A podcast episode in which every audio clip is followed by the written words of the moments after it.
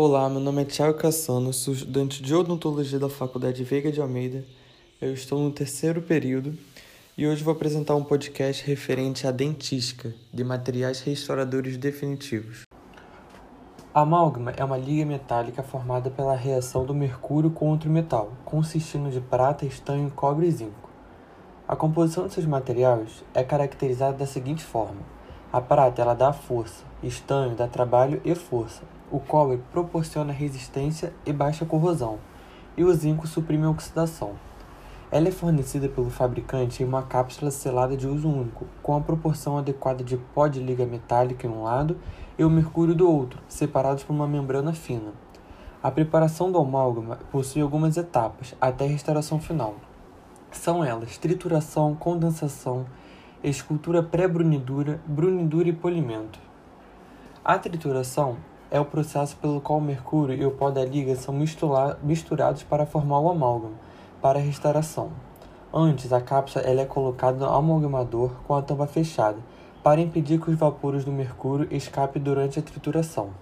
Dependendo do tempo, a presa do amálgama se altera, podendo ser subtriturado com aspecto molhado e a ocorrência de partículas moles, ou supertriturado com aspecto seco, causando liga rápida e fraturas durante a condensação.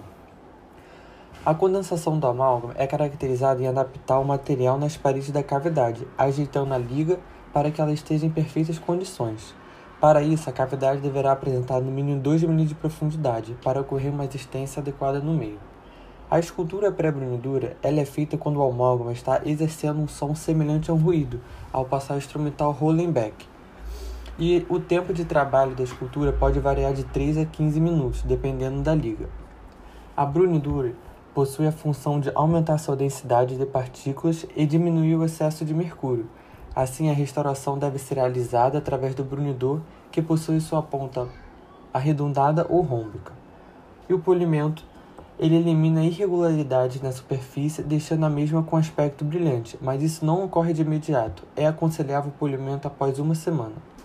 Uma das vantagens do amálgama é seu custo relativamente baixo alta resistência mastigatória, maior durabilidade e facilidade na técnica restauradora.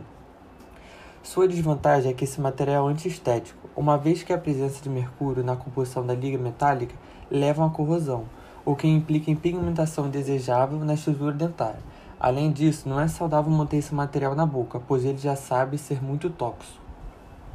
Resinas compostas. É um material dental na cor do dente, que está se tornando o material mais utilizado pelos dentistas e o mais solicitado pelos pacientes.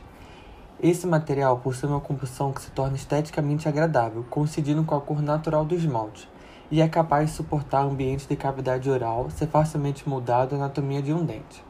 A formação das resinas compostas inclui a matriz de resina, que também é conhecido como bis-GMA, que é um material fluido usado para fabricar resinas sintéticas possuindo também as cargas inorgânicas, são quartzo, vidro, sílica e corante, que adicionam resistência à característica necessária ao material restaurador. Um agente de acoplamento silano, que fortalece a liga quimicamente ao material, a matriz de resina e, por último, pigmentos de cor. As resinas são classificadas de acordo com o tamanho das partículas. Elas podem ser macropartículas, micropartículas ou híbridas. A preparação da resina composta é fornecida como uma pasta em seringas à prova de luz. Esse material é colocado e adaptado na área da restauração do dente. Uma vez concluído o processo de aplicação, o material é polimerizado com uma luz de cura, e o tempo exato da cura depende das instruções do fabricante. A vantagem dos materiais resinosos, além de ter estética mais favorável, possuem sua adesividade a estrutura do dente poderá ser mais preservada por não apresentar mercúrio e a restauração pode ser concluída em uma única sessão. O valor da, da restauração em resina é mais elevado e não indicada para os casos de perdas muito grandes do dente, pois sua resistência será menor. Além disso, as resinas elas podem ocasionar um maior número de placa. Pode-se dizer que a durabilidade é inferior às outras restaurações, no entanto, nenhuma restauração é para sempre. Todas elas sofrem fortes pressões dia após dia, podendo trincar e se danificar quem sem você perceba. Por isso, é fundamental retornar ao dentista e fazer a substituição quando necessário, seja por algum dano ou pelo simples desgaste natural. Esse foi meu podcast. sobre materiais restauradores definitivos. Obrigado.